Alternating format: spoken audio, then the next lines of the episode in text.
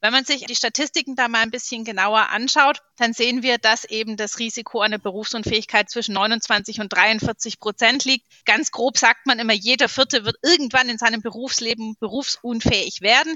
Im Schnitt sind wir zu diesem Zeitpunkt 47 Jahre alt, Frauen sogar einen kleinen Tick jünger, wenn mhm. sie berufsunfähig werden. Das sehen wir, aber da ist noch ziemlich viel Zeit, die wir eigentlich arbeiten wollten und auch Geld verdienen. Und deshalb ist es besonders wichtig, hier eben eine Absicherung zu haben. Ich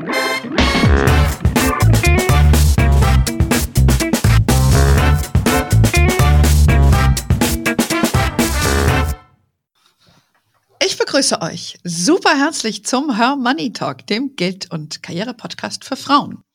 Wir empfehlen immer, dass Frau sich neben dem Investieren zunächst mal um die Basics wie ihre eigene Absicherung kümmern sollte. Die Berufsunfähigkeitsversicherung zählt zu den Versicherungen, die wir als essentiell beachten äh, bzw. betrachten. In unserer Folge heute beschäftigen wir uns deshalb mal näher mit diesem Thema BU, wie sie in Fachjargon heißt. Wir wollen mal schauen, warum sie denn wirklich notwendig ist und für wen, was das kostet, das ist ja immer so ein Knackpunkt bei dieser Versicherung, und was ich beim Abschluss beachten sollte.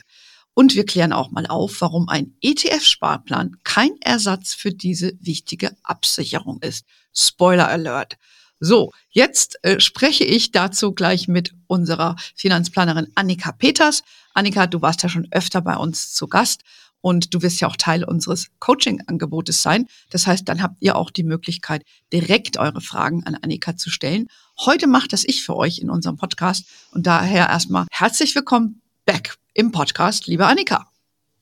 Hallo, liebe Anne, schön, dass ich heute wieder dabei sein darf zu einem ganz spannenden und interessanten Thema, wie ich finde. Klar, als der, dein Alltagsgeschäft ist es natürlich für dich sehr prickelnd. So manch einer würde mit den Augen rollen, aber das lassen wir jetzt mal. äh, Im Vorfeld hast du ja mir gesagt, dass die Wahrscheinlichkeit, bis zur Rente berufsunfähig zu werden, je nach Altersgruppe und Geschlecht zwischen 29 und 43 Prozent äh, liegt. Das ist, äh, finde ich, relativ viel. Und die höchst, die, die häufigsten Ursache für die Berufsunfähigkeit seien die psychische Gründe. Ich glaube, dass das auch zugenommen hat in, im, im Laufe der letzten Jahre, also meine Wahrnehmung. Beeinträchtigung im Bewegungsapparat, ne, wir sitzen auch alle ein bisschen zu viel, und Krebs. Und du sagtest mir auch, dass junge Frauen unter 40, bei denen ist sogar das BU-Risiko in den vergangenen Jahren, 20 Jahren gestiegen um 30 Prozent. Finde ich ja total erschreckend. Äh, und ein Grund sind wohl auch diese psychischen Erkrankungen. Bei jungen Männern ist die BU-Wahrscheinlichkeit, dass die eintritt, hingegen stabil geblieben. Warum ist denn das überhaupt so? Und wieso haben nur 42 Prozent der Frauen überhaupt eine BU und die Männer 61 Prozent? Irgendwas läuft immer noch schief in diesem Land. Ja, also da sehen wir ja, wie ähm, wichtig oder das ist, dass man eine Absicherung hat für den Fall, dass man berufsunfähig wird, weil die Wahrscheinlichkeit dann doch relativ hoch ist. Und ähm, wie du es sagst, gerade junge Frauen sind davon betroffen. Ähm, das liegt natürlich auch an der Doppelbelastung, die viele Frauen haben. Die hat, glaube ich, in Corona eher zugenommen mit Homeoffice, hm. Kinderbetreuung und Haushalt und was da allem zu tun ist. Und da ist man ganz schnell eben in auch einer psychischen Überbelastung, aber auch körperlichen Überbelastung. Und wie du auch gesagt hast, diese Erkrankungen, ähm, psychische Gründe, aber auch Bewegungsapparat oder Krebs, das sind ja alles Themen, die können jeden von uns treffen. Und häufig wird eben gedacht, berufsunfähig bin ich nur, wenn ich im Rollstuhl sitze und da kann ich doch meinen Job vielleicht hm. auch noch ausüben. Ja, ganz so einfach ist es eben nicht. Ähm, das größte Problem ist, glaube ich, wirklich, dass wir Risiken falsch einschätzen, dass wir das Risiko eines Todesfalls oder eines Unfalls eher überschätzen und das Risiko einer Berufsunfähigkeit eher unterschätzen. Wenn man sich aber die Statistiken da mal ein bisschen genauer anschaut, dann sehen wir, dass eben das Risiko einer Berufsunfähigkeit, wie gesagt, zwischen 29 und 43 Prozent liegt. Ganz grob sagt man immer, jeder Vierte wird irgendwann in seinem Berufsleben berufsunfähig werden. Im Schnitt sind wir zu diesem Zeitpunkt 47 Jahre alt, Frauen sogar einen kleinen Tick jünger, ähm, als wenn mhm. sie berufsunfähig werden. Das sehen wir, aber da ist noch ziemlich viel Zeit, die wir eigentlich arbeiten wollten und auch Geld verdienen. Und deshalb ist es besonders wichtig, hier eben eine Absicherung zu haben. Ja, die Frauen sind da immer noch so ein bisschen den Männern hinterher, muss man ganz klar sagen. Und deshalb sind wir ja aber heute auch hier, um ganz viele Frauen zu motivieren, sich um dieses wichtige Thema zu kümmern. Hm. Genau, ich glaube, diese Zahlen waren schon mal so ein bisschen so eine uh, Wake-up-Call für, für die eine oder andere. Es gibt ja auch, man könnte ja auch sagen, brauche ich das überhaupt? Weil es gibt ja auch vom Staat so eine Erwerbsminderungsrente, heißt das, glaube ich. Langt das denn nicht eigentlich aus? wenn ich eine normale Angestellte bin. Oder vielleicht kannst du auch mal sagen, für wen sich das wirklich besonders auch eignet. Ne? Ja, also da ist die Realität ehrlich gesagt ganz bitter. Wenn du nach dem 1. Januar 1961 ähm, geboren bist, dann hast du eine, einen Anspruch bei Berufsunfähigkeit vom Staat, der liegt bei 0,0 Euro. Ja? Das heißt, es gibt einfach nichts. Es gibt die sogenannte Erwerbsminderungsrente. Die unterscheidet sich aber ganz gravierend von der Berufsunfähigkeitsrente. Die staatliche Leistung erhalte ich nur, wenn ich nicht mehr in der Lage bin, irgendeiner Tätigkeit nachzugehen. Also nicht meinem vorherigen Beruf und auch nicht, ob ich damit meinen Lebensunterhalt bestreiten kann. Und diese Leistung erhalte ich nur unter bestimmten Voraussetzungen. Dafür muss ich in den letzten fünf Jahren mindestens 36 Monate Beiträge in die gesetzliche Rentenversicherung gezahlt haben. Also Selbstständige zum Beispiel haben da auch keine Ansprüche mehr und ich muss in der Lage sein, mindestens drei Stunden am Tag irgendeiner Tätigkeit nachzugehen.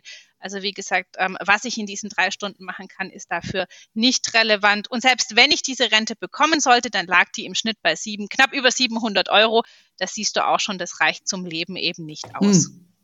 Ah, verstanden. Das heißt, es gibt überhaupt gar, gar nichts mehr. Also man muss gar nicht quasi in der Lage sein äh, zu arbeiten. Nur dann bekomme ich etwas vom Staat, ich glaube, das ist, äh, wird oft missverstanden. Also ich habe das jetzt von dir auch gelernt, weil ich krieg ja auch, habe früher ja auch immer diese, diese Auszüge bekommen von der Rentenversicherung und da steht das ja dann auch so drin. Da denkst du dir, ja, ist doch gar nicht so doof. Ne? Ja, das sieht im ersten Moment ganz nett aus, aber auch hier muss man immer wissen, die Zahlen auf dem Rentenbescheid sind eine Bruttorente, die ich bekomme. Also davon mhm. gehen noch Steuern und Sozialabgaben weg und entsprechend wenig bleibt da übrig. Und gerade für junge Frauen ist dieser Anspruch sehr gering. Wer gerade erst mit Arbeiten angefangen hat, hat in der Regel ähm, die ersten fünf Jahre noch gar keine Ansprüche. Mhm.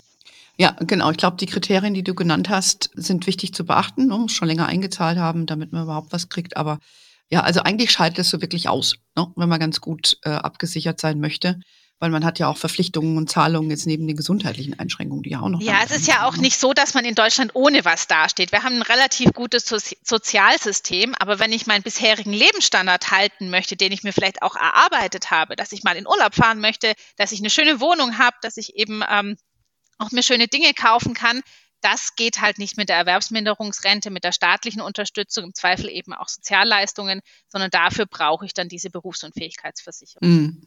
Okay, na gut, sonst rutscht man ja auch leicht dann ab, ne? Und dann bist du dann auf im Hartz-IV-Bereich, das ist nochmal eine ganz andere Sache. Ne? Aber das, das wollen wir jetzt ja gar nicht vertiefen.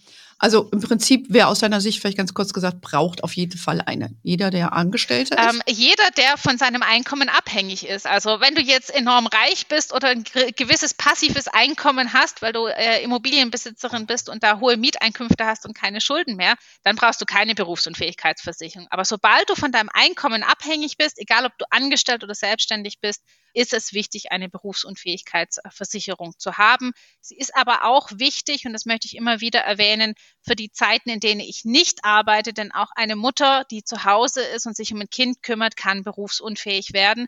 Und dann braucht die Familie entsprechende Unterstützungen. Und deshalb sollte auch hier eine Berufsunfähigkeit bestehen und auch weiterhin ähm, bestehen bleiben, auch in der Familienphase. Ah ja, das ist ja interessant. Ich denke da, also ich könnte mir dann halt vorstellen, dass man dann über die Konditionen nochmal nachdenken muss, oder? Wenn man dann vielleicht nicht mehr arbeitet, äh, zumindest nicht außer Haus, sag ich mal, arbeitet, dann ähm, müsste man wahrscheinlich neu kalkulieren, oder? Damit man diesen Schutz nicht verliert. Was, was erlebst du da in deinem Alltag? Also es ist wichtig, das vor der Familienphase abzuschließen, denn der Beruf Hausfrau, sage ich jetzt mal, den gibt es bei den Berufsunfähigkeitsversicherungen, aber der ist sehr schlecht gestellt. Das heißt, der hat ein sehr, sehr hohes Risiko und die Beiträge sind entsprechend hoch. Und bei der Abschluss, das vielleicht schon mal ein bisschen vorab, wird immer die aktuelle Tätigkeit abgesichert und auch die aktuelle Tätigkeit für den Beitrag herangezogen. Das heißt, ich sollte das wirklich in der Lebensphase machen, wo ich einen Beruf habe, der möglichst risikoarm ist. Ja, und ähm, deswegen am besten als Studentin schon loslegen. Okay, also je früher, umso besser. Und äh, ich wusste gar nicht, dass Hausfrau so ein risikoträchtiger Job ist. Gut. Doch, wir haben es ja gehört, Doppelbelastung und psychische Belastungen. Ähm, also Hausfrau ist dann doch, oder ich sage immer lieber Familienmanagerin, ist doch ein sehr, sehr anstrengender Beruf, ähm, sowohl körperlich als auch psychisch. Ja. Ähm, das, das wissen alle, die, glaube ich, äh, das ausüben. Ne? Und wie früher jemand mal sang, äh, das bisschen Haushalt. Ja glaube, das wissen wir, das ist ja alles hier passé. Aber das ist ein anderes, äh, anderes Thema. Ich hatte es ja eingangs auch schon gesagt, äh, so eine Berufsunfähigkeit, wir kommen ja gleich mal dazu, was man da, was das so kostet, auch im Monat. Ich weiß es von meiner eigenen, also das ist gerade nicht das Billigste, was ich da habe. Die ist ja dann gemeinhin teurer als, äh, ich mal, eine Haftpflicht oder so irgendwas. Dann gibt es ja auch oft äh, die Situation, dass jemand sagt, hey, warum brauche ich das gar nicht? Ich kann doch mir so einen ETF-Sparplan, dann habe ich mehr Rendite, da, da stehe ich doch viel besser da. Was, was brauche ich diese teure Versicherung? Was äh, erlebst du in deinem Alltag und was rätst du da deinen Kundinnen? Also das ist eine ganz häufige Frage, vor allem wenn es dann um den Beitrag der BU-Versicherung geht und der entsprechend hoch ist, dann kommen doch immer einige auf die Idee und sagen, naja, das Geld spare ich mir lieber, das packe ich in den ETF-Sparplan und dann kann ich doch, wenn ich berufsunfähig werde, einfach das Geld nehmen. Die Rechnung geht ähm, leider nicht auf. Ja? Also ich habe mal ein kleines Rechenbeispiel gemacht. Im Schnitt, wie gesagt, werden wir mit 47 Jahren ähm, berufsunfähig. Das sind zum 67. Lebensjahr hin noch 20 Jahre. Wenn ich mal davon ausgehe, ich habe einen Bedarf von 1500 Euro, dann sind es 360.000 Euro, die ich zu diesem Zeitpunkt also brauche. Und um das ähm, anzusparen mit einem ETF-Sparplan und selbst wenn ich von einer relativ, sage ich mal, hohen Rendite von siebeneinhalb Prozent ausgehe, müsste ich als heute 34-Jährige dafür 1370 Euro im Monat zur Seite legen, um dieses Ziel 360.000 Euro mit 47 Jahren zu erreichen. Ähm, eine heute 20-Jährige müsste auch noch fast 350 Euro zurücklegen. Hm. Ich glaube, da sieht man, dass der BU-Beitrag dann doch günstiger sein wird. Und vor allem viel wichtiger ist, wir wissen überhaupt nicht, zu welchem Zeitpunkt wir berufsunfähig werden. Das kann morgen passieren. Ja? Und ähm, dann habe ich gar nicht die Zeit, dieses Geld bis dahin zur Seite zu schaffen. Und deshalb weiß ich auch nicht, wie lange ich nachher brauchen werde ähm, gibt es keine Alternative. Und egal wie ich dieses Rechenbeispiel durchführe, ähm, die Berufsunfähigkeitsversicherung ist der bessere Weg. Man müssen uns aber klar machen, eine Berufsunfähigkeitsversicherung ist keine Geldanlage, sondern eine Versicherung. Jeder ist froh, wenn er diese Versicherung niemals im Leben brauchen wird. Das gilt für jede Versicherung. Aber wenn der Schadensfall da ist, dann bin ich ganz froh, dass ich dann eben auch diese Versicherung habe. Ja, es kommt ja noch dazu, dass wenn du in der Tat berufsunfähig wirst, dann kannst du auch deinen ETF-Sparplan nicht mehr besparen. Dann, dann, no, also das äh, bringt dich auch nicht wirklich weiter. Und äh, du hast ja auch in deiner, deiner Berechnung angestellt, äh, was eine Rendite auch dem zugrunde liegen müsste, damit ich diese Summe überhaupt im Alter erreiche. Und das muss man dann auch alles erstmal irgendwie erwirtschaften. Es gibt ja da auch keine Garantien, wie wir wissen. Also ich glaube, das ist ein wichtiger Punkt nur zu verstehen. Ne? Trennung zwischen Investment und Absicherung. Deshalb sagen wir das ja auch immer, bitte den ersten Schritt vor dem zweiten tun. Und dann ist da manchmal besser, wenn man da Geld reingibt und ist dann abgesichert und äh, trennt das von dem Vorgang der, des, des Investierens. Ne? Dann ist, das wäre ja dann auch die nächste Frage, die sich anschließt, wenn ich schon so viel Geld da reinballere in so eine Versicherung will ich doch auch was zurückhaben. Jetzt nicht unbedingt, weil ich berufsunfähig bin, aber gibt es auch Varianten, wo ich sagen kann, da kriege ich Geld zurück am Ende der Anführungszeichen Laufzeit, ohne berufsunfähig zu werden? Ja, es gibt Verträge, da bekomme ich Geld zurück, wenn ich nicht berufsunfähig werde. Allerdings rate ich davon in der Regel ab, ähm, weil dann enthält neben dem Risikobeitrag dieser Vertrag einen sogenannten Sparbeitrag. Das heißt, es ist in der Regel eine Kombination aus Risikoabsicherung und Vermögensaufbau. Ich rate dazu, lieber einen Vertrag zu machen, wo nur der Risikoanteil abgesichert ist. Das heißt, der Beitrag am günstigsten ist und ähm, die Geldanlage, die mache ich dann in ETFs, in einem Sparplan eben separat. Ähm, wirklich hier am besten eine Trennung haben. In ganz wenigen Fällen macht es Sinn, sowas zu kombinieren aus steuerlichen Gesichtspunkten. Das geht dann aber jetzt, glaube ich, hier zu weit und ist mhm. auch wirklich zu speziell. Standardmäßig würde ich empfehlen, wirklich eine BU-Absicherung zu machen mit möglichst günstigem Beitrag um eben nur das Risiko abzusichern. Ich kriege auch kein Geld zurück, wenn ich bei der Kfz-Versicherung mein Auto nicht an den Baum setze. Ja, und so ist es hier Beispiel. eben auch zu verstehen. Ja. Gutes Beispiel. Genau, du sparst ja, indem du eben nur dein, deine ähm, Berufsunfähigkeit absicherst und den, wie du sagst, den Investmentvorgang äh, trennst und das dann selber machst. Also das wäre, glaube ich, die, die optimalste Lösung. Was gibst du denn so als, als Rat? Wie hoch sollte denn so eine BU-Rente sein?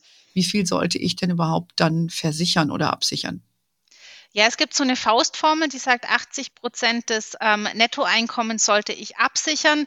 Ich sehe ganz häufig, dass jemand sagt, ja, BU-Versicherung habe ich gemacht und dann schauen wir in den Vertrag rein und dann sind da 750 oder 800 Euro versichert. Das ist nicht sinnvoll. Also ich sollte mindestens 1000 Euro versichern, weil das wird später auch, wenn der Fall eintreten sollte, auf die Grundsicherung angerechnet.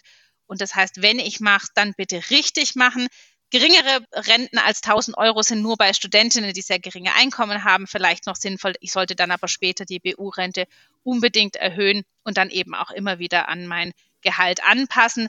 Diese 80 Prozent sind eine Faustformel. Ich kann auch anders hergehen und kann zusammenrechnen, welche monatlichen Ausgaben habe ich denn eigentlich, also mein Haushaltsbuch mal durchgucken und dann erfahre mhm. ich eben, wie viel brauche ich denn für Miete, ähm, für Versicherungen, für laufende Ausgaben, ähm, für aber auch vielleicht mal ein kleines bisschen Luxus, weil Berufsunfähigkeit heißt ja nicht, dass ich gar nichts mehr machen kann und auf einem Mindestniveau lebe. Vielleicht möchte ich wirklich mal in Urlaub fahren, gerade bei vielleicht einer psychischen Erkrankung, weil mir das dann auch gut tut.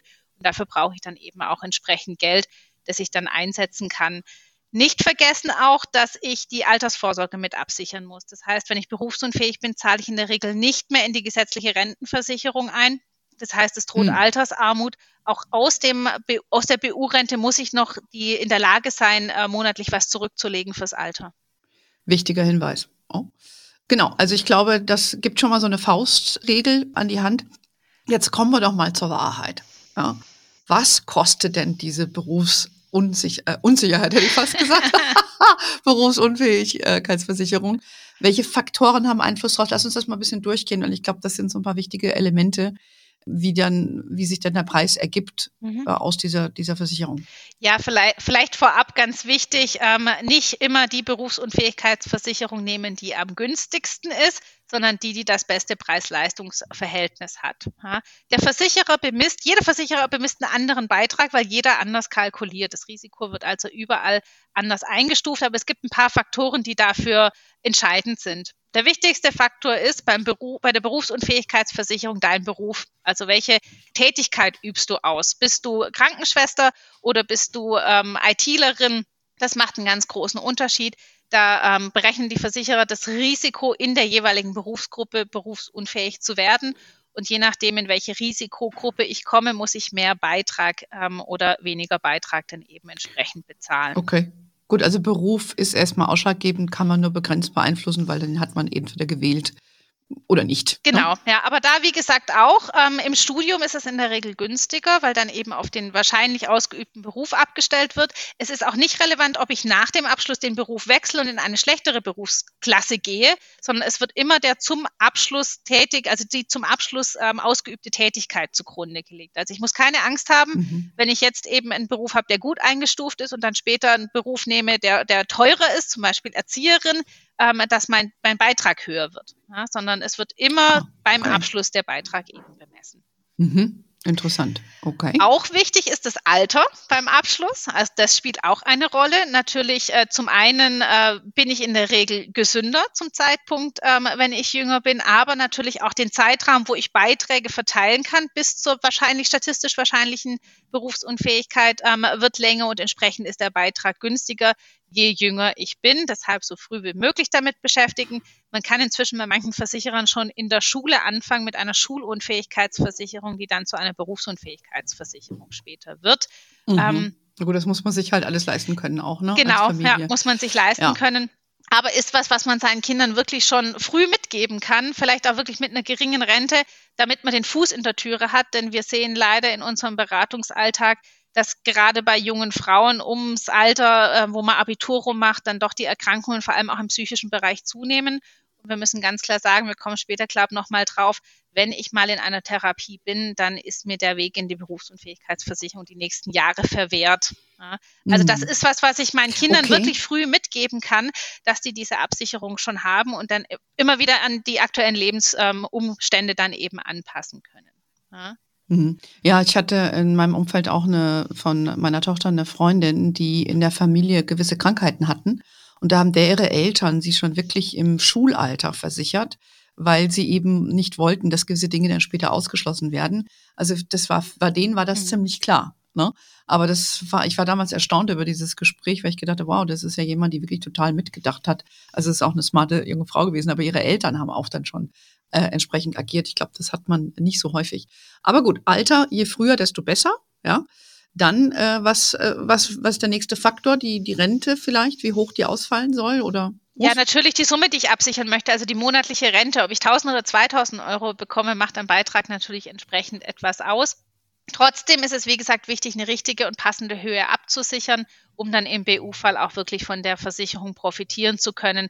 Wie gesagt, mit den 500 oder 800 Euro fange ich nicht wirklich viel an.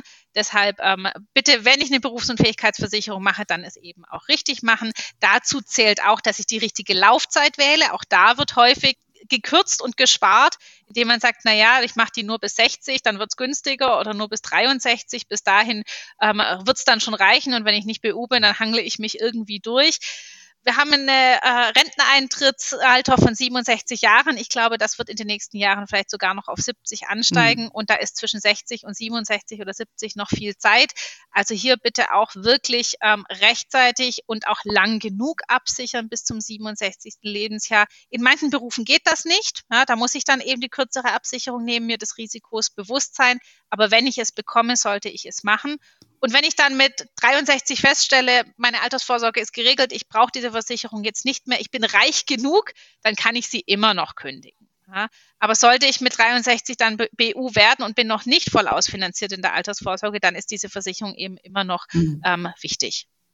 Ja, ja, ich, sehe schon. Es gibt da verschiedene Stellschrauben, äh, auf die man achten muss. Vielleicht kann man auch noch ein bisschen auf die, nachher noch mal ganz kurz was zu diesen Klauseln auch sagen in diesen, in diesen Versicherungskonditionen. Was kostet das jetzt im Schnitt? Was zahlen deine Kundinnen so im Schnitt? Was ist so die Bandbreite? Ganz, ganz schwer zu sagen. Also ich zahle für meine BU-Versicherung um die 90 Euro im Monat. Man muss hm. schon so bis zu ja, um die 100 Euro je nach Beruf dann eben einkalkulieren. Leider, je künstlerischer und sozialer der Beruf, umso teurer. Ähm, okay. Je mathematischer, IT-lastiger der Beruf, umso günstiger. Ja, muss man ganz klar okay. sagen. Das gibt einem ja doch schon ungefähr eine, eine Indikation. Mm, also, dann haben wir das, glaube ich, jetzt schon mal äh, geklärt. Wichtig ist aber auch, wir haben eben schon ein bisschen anklingen lassen, Vorerkrankungen. Wenn ich jetzt über eine Vorerkrankung habe und keine Berufsunfähigkeitsversicherung bekomme, weil die, die mich ablehnen als Risikokundin, ähm, was soll ich dann machen? Also im ersten Schritt sollte ich das mal bei mehreren Versicherern versuchen mit meiner Vorerkrankung. Ja, das ist ein bisschen ah. lästig, aber jeder Versicherer wertet Vorerkrankungen anders ein. Das kann sein, der hm. eine Versicherer sagt, die Schilddrüsenerkrankung ist ein Ablehnungsgrund ähm, und der andere Versicherer sagt, nö, das ist überhaupt gar kein Problem. Und der dritte Versicherer sagt, versichern wir, aber du musst ein bisschen mehr Beitrag bezahlen, weil du eine Risiko, ähm, ja, Risikokundin bist eben. Ähm, es gibt aber so ein paar Themen, also laufende psychotherapeutische Behandlung, da wird es schon enorm schwer, was abzusichern. Wenn die mhm. vorbei ist, wenn es entsprechende Atteste gibt, dann kann man es nochmal versuchen.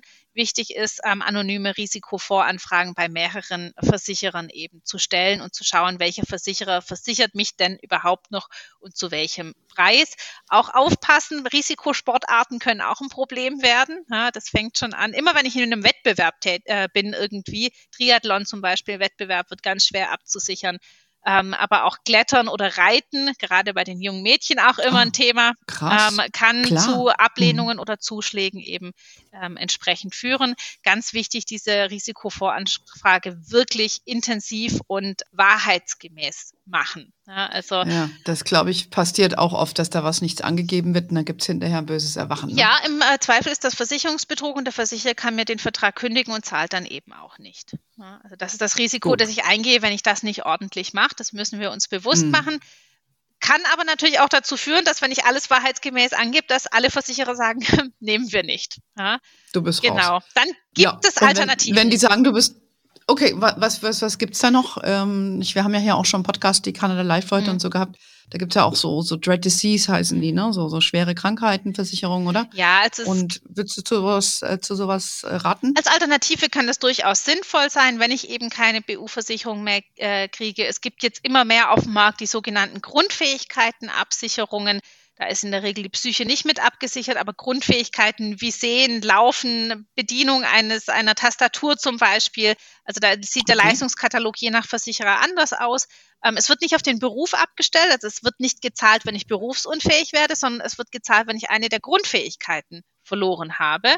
Finde ich eine ganz spannende Alternative, aber eben, wie gesagt, die ganzen psychischen Themen sind hier nicht mit abgesichert, die ja in den letzten Jahren deutlich zugenommen haben. Ähm, deshalb kann es mhm. nur eine Alternative sein und die Berufsunfähigkeitsversicherung nicht ersetzen. Die schwere Krankheitenversicherung oder Unfallversicherungen haben ein bisschen eine andere Herangehensweise, denn die zahlen keine monatliche Rente, sondern in der Regel eine einmalige Kapitalleistung, können aber auch als Ergänzung äh, mit einer Grundfähigkeitenabsicherung dann ähm, eine gute Alternative zu einer BU sein, wenn ich die nicht mehr bekomme. Hm, okay, verstehe. Na gut, also es gibt da noch so ein paar Möglichkeiten. Dann das andere ist ja, es wird ja auch, ja, dadurch, dass diese Gesundheitsfragen irgendwie so lästig sind, gibt es da nicht auch welche, die da gar nicht nachfragen? Ob die jetzt seriös sind, kann man dahingestellt sein, aber gibt es das? Also es hört sich ja echt gut an, wenn man irgendwo sagt, ich kriege eine Berufs- und Fähigkeitsversicherung ohne Gesundheitsfragen, aber ähm, nein, das gibt es eben nicht. Es gibt manchmal vereinfachte Gesundheitsfragen, ähm, dann sind aber in der Regel sehr, sehr geringe ähm, Renten abgesichert ähm, und auch nicht bis zum 67. Lebensjahr es ist wichtig, dass die Versicherer die Gesundheit abfragen und eben nur Menschen in diesen Versicherungstarif reinlassen, eben kein erhöhtes Risiko darstellen. Das ist wie wenn ich hergehen würde und ich äh, versichere mein brennendes Haus. Das funktioniert leider nicht mehr. Ja. Ich muss es da vorversichert haben und deshalb ist es so wichtig, das rechtzeitig zu machen. Ja, manchmal muss ich, muss ich wirklich auch zu Kundinnen sagen, wir haben keine Chance mehr. Ja. Dann ist es umso okay. wichtiger, wirklich noch, ähm, noch Vermögen aufzubauen ja, und sich des Risikos eben entsprechend bewusst zu sein, auf seine Gesundheit zu achten ähm, aber manchmal ist das Kind halt leider schon in den Brunnen gefallen. Diese vereinfachten Gesundheitsfragen, manchmal kriege ich da über den Arbeitgeber noch was, ist aber auch kompliziert, dann, wenn ich den Arbeitgeber wechsle, sowas mitzunehmen. Okay, ich sehe schon. Also je mehr wir hier reden, also ich verstehe, warum es ein Herzensthema ist für dich, weil es ist ja mega komplex, ja. Also ich habe immer wieder hohen Respekt vor dem, was du da machst und auch Kolleginnen von dir, weil das ist schon so kompliziert und ist ja auch so verantwortungsvoll, ne, mit den Frauen da in den Dialog zu gehen. Ihr habt ja hauptsächlich weibliche Kundinnen ähm, bei euch. Also von daher ist es, da kommen wir vielleicht gleich nochmal dazu, wie man das am besten auch erwirbt. Ne? Vielleicht nochmal ein Kritikpunkt, der ja häufig geäußert wird. Ja, ja, dann, dann zahlst du ewig rein und kriegst hinterher nichts. Nicht, weil ich nichts rausbekomme, das haben wir schon geklärt. Das steht ja im Prinzip nicht zu, sondern eben, es gibt dann Zirkus, sag ich mal, was ist jetzt berufsunfähig? Ja, da hört man ja die wildesten Gerüchte. Geschichten auch eben. Ähm, wie, was sind da deine Erfahrungswerte? Ja, also wie du schon sagst, wir betreuen ähm, da viele Kundinnen und es ist auch so, dass ich leider auch schon ein paar Fälle von Berufsunfähigkeit ähm, betreuen musste, also Frauen, die wirklich berufsunfähig geworden sind. Vielleicht hängt es auch damit zusammen, dass ich älter werde, aber auch in meinem Freundes- und Bekanntenkreis kommen die Einschläge näher. Ja? Ähm, Frag mich mal. und es ist nicht, also das geht von, von Schlaganfall über schwere Krebserkrankungen, viele Frauen Mitte 40. Ja, und das ist wirklich ähm, erschreckend und äh, teilweise auch traurig. Und es ist wirklich die Frage, wann bin ich denn eigentlich berufsunfähig? Häufig hört man, dass man sagt, naja, wenn ich sechs Monate nicht arbeiten kann, dann bin ich berufsunfähig. So ganz so einfach ist es nicht. Also in den Versicherungsbedingungen ist das sehr verklausuliert drinne. Kurz gesagt ist es eher so, ich brauche ein ärztliches Gutachten, das mir bescheinigt, dass ich in den nächsten sechs Monaten nicht in der Lage sein werde, meine bisherige Tätigkeit zu mindestens 50 Prozent weiter auszuführen. Ähm, okay. es ist in der Leist im Leistungsantrag dann im Prinzip so, dass ich zu einem Gutachter gehen muss. Auch hier wieder so ein bisschen analog, wir sind im Versicherungsbereich. Wenn ich einen äh, Unfall mit dem Auto hatte, muss ich zum Gutachter und den Schaden begutachten lassen. Und genauso ist es hier auch. Wir haben einen Schadensfall, ja, den wir mhm. eben hier haben. Und dann muss ich eben zu verschiedenen Gutachtern, eventuell auch nochmal in Fachkliniken gehen, die mir das bestätigen und dann ähm, das Ganze beim Versicherer einreichen. So ein, ähm, so ein Leistungsantrag, der kann sich ein bisschen hinziehen, der ist auch ein bisschen komplex. Da empfehle ich wirklich dann ähm, professionelle Hilfe in Anspruch zu nehmen, um dann so einen Leistungsantrag dann auch entsprechend schnell durchzubekommen, dass die Versicherer dann eben auch entsprechend bezahlen. Wichtig ist es halt wirklich bei der Auswahl des Versicherers schon einen guten Versicherer mit guten Versicherungsbedingungen zu wählen den Antrag richtig auszufüllen, da keine Fehler zu machen, um den Versicherungsschutz ähm, nicht zu gefährden und dann im Leistungsfall eben auch den Antrag auf äh, Leistung richtig zu stellen. Dann zahlen die Versicherer auch. Also das ist ein Mythos, dass die Versicherer nicht mhm. bezahlen. Es gibt da auch offizielle Leistungsstatistiken, welche Versicherer wie viel der Fälle dann eben auch ähm, bedient hat. Ja, also das ist auch meine persönliche Erfahrung. Es kommt wirklich ganz drauf an, äh, wer die Versicherungsgesellschaft ist was du wirklich für Klauseln hast und ob du, wie du, wie du jetzt sagst, auf gewisse Punkte geachtet hast oder ob du einfach nur auf billig irgendwas gemacht hast. Das ist auch meine persönliche Erfahrung. Ja, also wen, wen du da hast. Also ich habe Äh, ich habe ja auch andere eigene Versicherungen und da weiß ich aus meiner Erfahrung, dass es da wirklich wichtig ist, also sich beraten zu lassen von jemandem, der wie dir, dessen Daily Business das eigentlich ist, der auch die Gesellschaften kennt und die Klauseln kennt. Weil ich glaube, wir gehen jetzt hier nicht mehr drauf ein, welche Klauseln wichtig sind, weil das führt jetzt, glaube ich, ein bisschen zu weit. Aber da gibt es schon wirklich Knockout-Criteria, würde ich mal sagen. Und äh, da ist aus, aus meiner Sicht, und wir sagen es auch immer, sollten Sie sich eine Beratung in Anspruch nehmen, weil äh, es ist ein komplexes Produkt, das haben wir heute, glaube ich, nochmal bestätigt. Jetzt mal außerdem, was ich jetzt vorgeschickt habe, wo schließe ich das jetzt am besten ab? Weil ich habe ja schon meine Antwort quasi hin, vorweggenommen.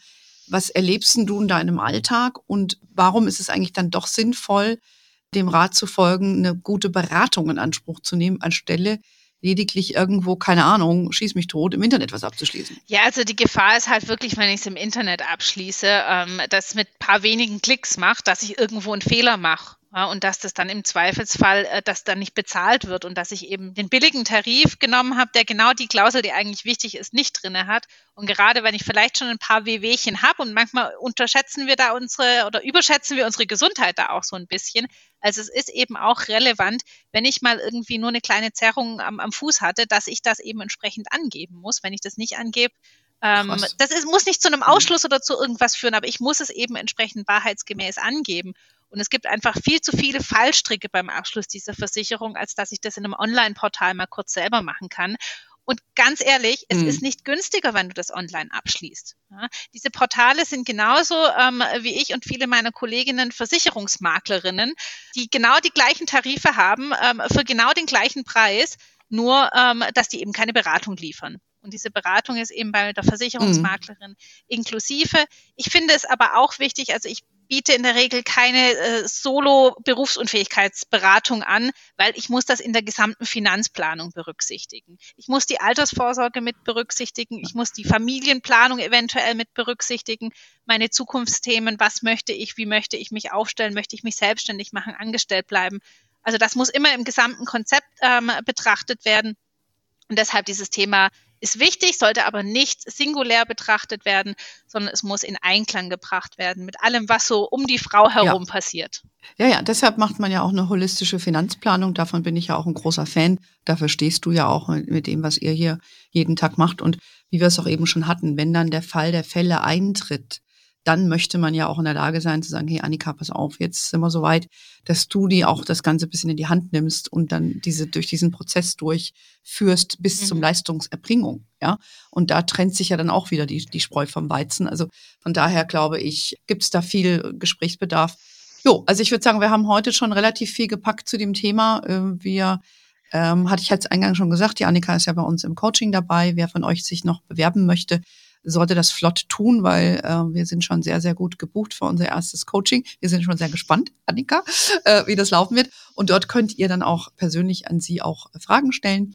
Ich glaube, das ist auch äh, ganz, ganz wichtig nochmal, dass man dann den persönlichen Dialog hat.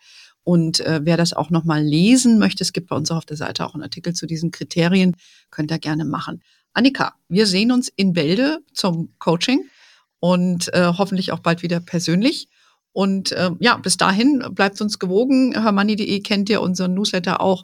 Wir sind, wie ihr wisst, auf Facebook, LinkedIn, Instagram. We are wherever you are. In diesem Sinne, until next time und ciao. Annika, tschüss. Tschüss, Anne, vielen Dank.